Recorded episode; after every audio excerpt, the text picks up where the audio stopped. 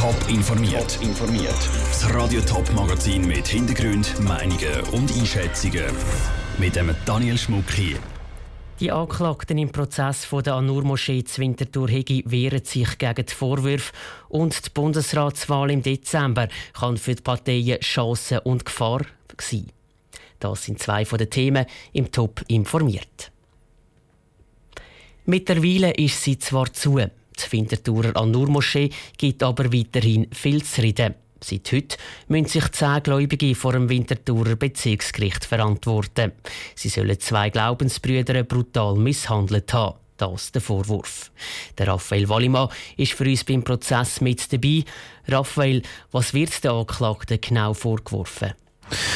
Sieben von den zehn Anklagten sind bei der Tat um die 20 gewesen, einer sogar noch minderjährig. Zwei Anklagte sind um die 50 gewesen. Laut der Anklageschrift haben sie vor zwei Jahren herausgefunden, dass zwei von ihren Glaubensbrüdern Informationen über die Radikalisierung an der Anur-Moschee an die Medien herausgegeben haben. Daraufhin haben sie den beiden mehrmals ins Gesicht geschlagen, haben sie angespeuzt und sogar mit dem Tod bedroht. Die Opfer haben dann ihre Handys mit PIN müssen herausgeben. Auf den Handys haben die Täter noch nach Beweis gesucht. Nachher sind die Opfer in einen Raum eingesperrt worden. Einer hat schon vorher können die Polizei per SMS informieren. Die ist nach etwa eineinhalb Stunden eingetroffen. Der Prozess hat am Morgen angefangen. Unterdessen sind schon sechs von den zehn Anklagten befragt worden. Sie bestreiten die Vorwürfe aber alle. Wie haben Sie den Fall aus Ihrer Sicht denn beschrieben?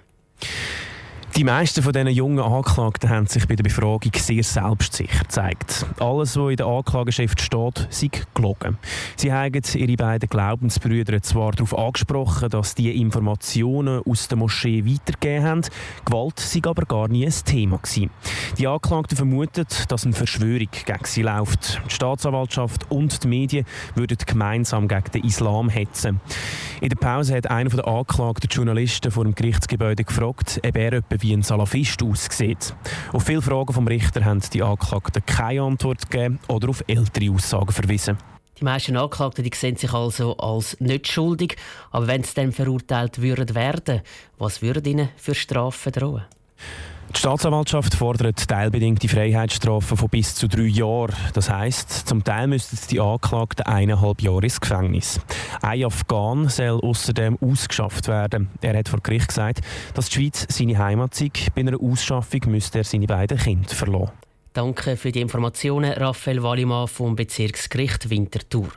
Der Prozess zu der An-Nur-Moschee geht noch die ganze Woche. Das Urteil wird voraussichtlich in etwa drei Wochen erwartet.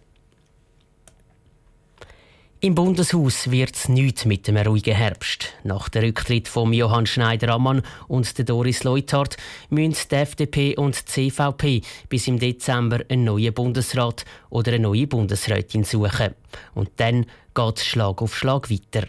Im Jahr sind die nationalen Wahlen und die Parteien eigentlich schon jetzt voll im Wahlkampf hinein. Ist da eine Bundesratswahl eher eine Chance oder ein Risiko? Vera Büchi hat nachgefragt. Jedes Radio, jede Zeitung, jedes Fernsehen berichtet über die Suche von neuen FDP- oder CVP-Bundesräten. Nur schon darum sind die Bundesratswahlen im Dezember eine Chance, sagt der Lukas Golder, Politologe beim Forschungsinstitut GFS Bern. Das gibt eine gewisse Grundstimmung, wo man auch Bedeutung und Beteiligung am Bundesrat kann in den Vordergrund rücken kann und vor allem auch eigene gute Leute auch medial noch ein profilieren. Das kann Stimmen geben, das kann einen gewissen Schwung geben Richtung Wahlen. Ein Risiko wäre es laut Lukas Golder, wenn auch die Parteichefs mitmischen im Kampf ums Bundesratsamt und sich mitten in der Kampagne für die nationalen Wahlen würden verabschieden der Gerhard Pfister, CVP-Präsident, und Petra Gössi, FDP-Präsidentin, haben sich aber schon aus dem Rennen genommen. Gerade die FDP hat in den letzten Jahren konstant Wähler dazu gewinnen und trotzdem gibt es auch für sie Stolpersteine, zum Beispiel die Frauenfrage. Falls Karin Keller-Sutter sich zurückzieht, ist es ein bisschen mehr eine Herausforderung. Ich denke, solange dass sie tatsächlich auch Kandidatin ist, ist das eigentlich ein Startziel, das sich da abzeichnet und für die FDP eher eine Profilierungschance. Für die CVP könnte die Ausgangslage gar nicht unterschiedlicher sein. Sie hat besonders in der Stadt in letzter Zeit ein Wahldebakel nach dem anderen erlebt. Umso wichtiger wäre es, dass sich die Partei mit der Bundesratswahl kann profilieren kann. Das sei aber auch umso schwieriger, sagt Lukas Golder. Zwischen Männern und Frauen und guten Kandidaturen eine gute Lösung zu bringen, sie hat in diesem Sinne eine sehr grosse Herausforderung. Und es ist auch im Bundesrat sehr grosse Fußstapfen, die Doris Leuthard hinterlässt.